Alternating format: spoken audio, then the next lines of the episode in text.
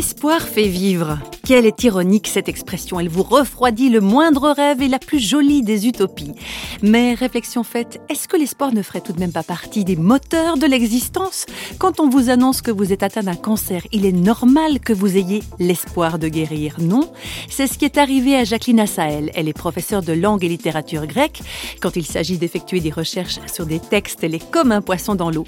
Alors confrontée à la maladie, la chercheuse décide de s'intéresser de près au sens du mot espoir dans la Bible, pas seulement en tant que chercheuse, mais également en tant que croyante. Jacqueline Assael. Je ne savais pas vraiment ce que c'était le cancer, la maladie, les traitements. Donc euh, j'ai été introduite dans un processus de chimiothérapie pour soigner euh, le, cancer. C'était la première phase euh, des soins. Et je me sentais à ce moment-là habité par la foi. Enfin, c'est comme ça que je me suis engagée euh, dans, cette épreuve euh, du cancer. Euh, je m'étais remise en Dieu en me disant qu'il ferait ce qu'il voudrait de ces événements. Mais au bout de trois mois, je me suis dit que c'était peut-être pas une attitude suffisamment positive. Donc, je sentais la foi présente, mais j'ai eu envie subitement de travailler, de réfléchir sur la notion d'espoir. Je me suis dit que c'était peut-être ça qui me permettrait de proposer une volonté à Dieu pour être plus active euh, dans, dans ce processus.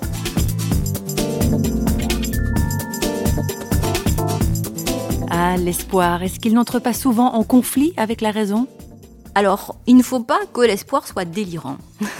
Euh, bon, moi, quand euh, je suis partie euh, à la recherche de l'espoir dans le cadre de la maladie, je voulais savoir ce que je pouvais espérer, comment je pouvais espérer.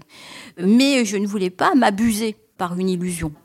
il ne faut pas s'engager sur un chemin qui est contraire à la raison, invraisemblable, improbable. Mais il faut aussi savoir que la raison n'a pas tous les droits et qu'elle doit savoir qu'il y a euh, quelque chose qui la dépasse. Euh, c'est-à-dire que tous les jours, on s'aperçoit qu'il se passe aussi des choses incroyables euh, dans notre vie, tout à fait invraisemblables. Et ça, la raison ne, ne peut pas l'analyser.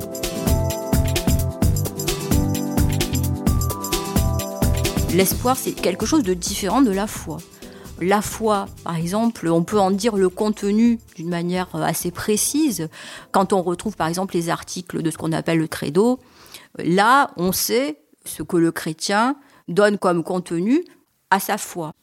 Euh, l'espoir, justement, c'est peut-être une notion qui est beaucoup plus difficile à, cerner, à saisir que la foi ou que l'amour, qui sont les deux autres euh, vertus théologales qui permettent de s'approcher de Dieu. Alors, l'espoir, il n'est pas entaché de doute, il est placé en Dieu, mais il n'est pas toujours certain du bien fondé de son contenu. Par exemple, l'espoir peut s'exprimer par une prière. Quand on commence à prier, on, demande certaines choses à Dieu. Par exemple, quand on est malade, on peut demander la, guérison. Et au cours de la prière, on s'aperçoit que finalement, elle n'est pas absolument fondée. c'est pas euh, exactement sur ce registre-là qu'il convient de s'adresser à Dieu.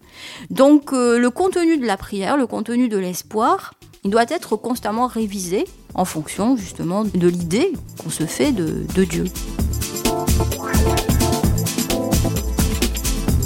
Oui, il faut évaluer soigneusement le contenu de nos espoirs, mais quelque chose me dit que si on met son espoir en Dieu, on effectue un très bon placement, car c'est cet espoir-là qui fait vivre.